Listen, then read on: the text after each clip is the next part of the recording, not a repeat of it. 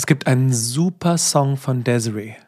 Das ist eine britische Sängerin und das Lied heißt Life. Darin erzählt sie so flauschig vor sich hin, dass sie eigentlich panische Angst im Dunkeln hat und vor dem, was ihr da so drohen könnte. Und dann sagt sie, statt Angst hätte ich lieber so ein gutes Stück frischen, krossen Buttertoast. Füße auf den Sessel und Fernseher an. Da kann ich total mitgehen. Und ganz ehrlich, mir geht's gerade auch so. Ich habe das Gefühl, wir stürzen von einer Krise in die nächsten. Und der echte Schocker wäre eigentlich, wenn in den Nachrichten käme, Krieg wurde abgesagt. Überall. Als Benedikt Papst wurde, gab es eine ganz tolle Verkettung von Schlagzeilen, weil zeitgleich ein Ministerpräsident zurücktrat. Da stand dann, Benedikt wird Papst, Teufel kündigt Rücktritt an. Und ich konnte mir das so richtig schön vorstellen, wie das Böse einfach die Hände in die Luft wirft, den Dreizack nimmt und sagt, es reicht, ich gehe schaukeln. Ich wäre genau dafür jetzt bereit.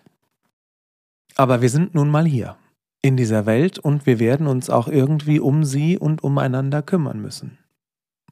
Aus eigener Kraft kann ich das nicht. So viel Milka gibt's überhaupt nicht.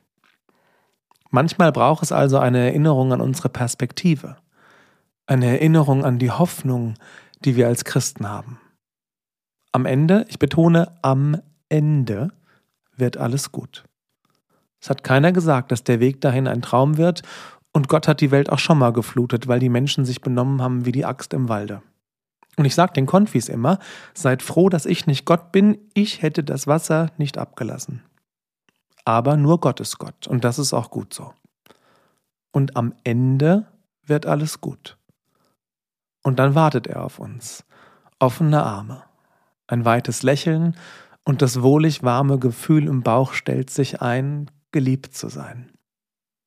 Und das, das ist alles, was zählt. Wenn ich euch fragen würde, schreibt doch mal eine Liste. Schreib mal alles auf. Eine Liste, auf der alles steht, was gerade in deinem Kopf Rabatz macht. Und ja, du darfst auch malen. Alles, was dir gerade im Kopf rumgeht, was dich belastet, was einfach dich zum Grübeln bringt oder was dir auf dem Herzen liegt. Und jetzt nimm mal ein zweites Blatt und schreib eine Liste mit dem, was dir am wichtigsten ist. Alles von dem, was du sagst, dafür lebe ich. Und das können Kleinigkeiten sein. Das kalte Glas Chardonnay auf der Terrasse. Ein langes, heißes Bad. Oder einfach mal schlafen gehen ohne Wecker. Oder die Menschen, die du liebst. Das sind die Dinge, die den wichtigsten Platz in meinem Herzen haben. Und jetzt leg diese beiden Listen mal nebeneinander. Das, was dich beschäftigt, was in deinem Kopf rumspukt, und dann das, was dich bewegt. Das, was dir am wichtigsten ist, das, wofür dein Herz schlägt. Diese Liste, diese zweite Liste, das ist die, um die es geht. Man muss sich auch um das Hier und Jetzt kümmern, verstehe ich völlig. Versicherungen, Ärzte, die Arbeit. Aber die zweite Liste, um die geht's. Das ist die Haupthandlung des Films, die Musik, das Licht, die Stimmung. Auch Paulus sagt mal, die Welt ist vergänglich. Und auch jeder noch so mächtige Politiker ist es auch. Vergessen die gerne mal, aber das ändert nichts. Die Liebe ist es nicht. Sie bleibt, sie zählt. Und wenn wir diese Welt verlassen, dann sollten wir alle hoffen, dass es genau das ist, woran man sich erinnert. Dass die Menschen, die um uns trauern, das erzählen, wie wir geliebt haben. Und hier ist deine selektive Wahrnehmung gefragt. Richtig? Ich rate zum trotzigen Ignorieren von Hoffnungslosigkeit. Steck dir die Finger in die Ohren und sag es ihr. Sag's ihr, ich gebe gar nichts auf, und es wird auch wieder besser. Das kannst du nämlich jeden Morgen entscheiden, wenn du aufstehst, ob heute die Fortsetzung von dem Mist gestern wird, oder ob du wenigstens versuchst, einen nagelneuen Tag zu beginnen. Fortsetzungen, sag ich dir gleich, sind in der Regel immer schlechter. Und denk gar nicht erst an Teil 3 oder 4 von so einer Filmreihe. Da spielen dann nur noch irgendwelche seltsamen Leute mit, weil all die Guten schon bei einem neuen Projekt dabei sind und nicht versuchen, die Vergangenheit ständig zu verschlimmbessern. Der Angriff der Killerpflanzen war ganz, ganz, ganz schlimm und das wird sich auch in Teil 5 nicht plötzlich ändern. Das verhält sich ähnlich bei Titeln aus deinem eigenen Leben. Ich denke da an große Highlights wie Ich rufe angetrunken meine verflossene Liebe an, Teil 1. Oder große Inszenierungen wie Mein Leben geht in Flammen auf, also schreibe ich die genauen Details öffentlich auf Facebook. Gib den Dingen Zeit. Gib Gott Zeit. Und vor allem gib dir selbst Zeit. Das wird alles gut. Manchmal dauert's einfach. Und wenn dein Leben gerade die Hölle ist, dann schau erst mal, was man mit so ein bisschen Seelendeko alles hinkriegt. Damit meine ich alles von der zweiten Liste. Die Dinge, die dich fröhlich durch die Wohnung springen lassen. Die Dinge, die du erzählst und dabei strahlst von Ohr zu Ohr. Diese Dinge, die sind deine Zeit wert. Jetzt habe ich gesagt, wir brauchen ein bisschen Hoffnung und auch einen kleinen Perspektivwechsel. Ich glaube, wir brauchen auch ein bisschen Gregor Meile. Deshalb hangeln wir uns mal an einem seiner Lieder entlang. Das heißt, alles wird gut. Da steckt nämlich viel Weisheit drin. Da lautet eine Strophe wie folgt. Träumst du denn manchmal von Frieden und Glück? Gibst du auch manchmal was zurück? Bist du noch dankbar, dass es dich gibt? Die Welt bleibt für immer verrückt.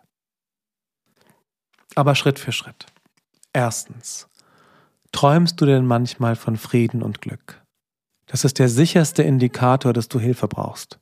Wenn du nicht mehr davon träumst, wie es ist, wenn du glücklich bist. Nicht wie du glücklich wirst, sondern dass du es überhaupt jemals wirst. Dann ist was im Argen.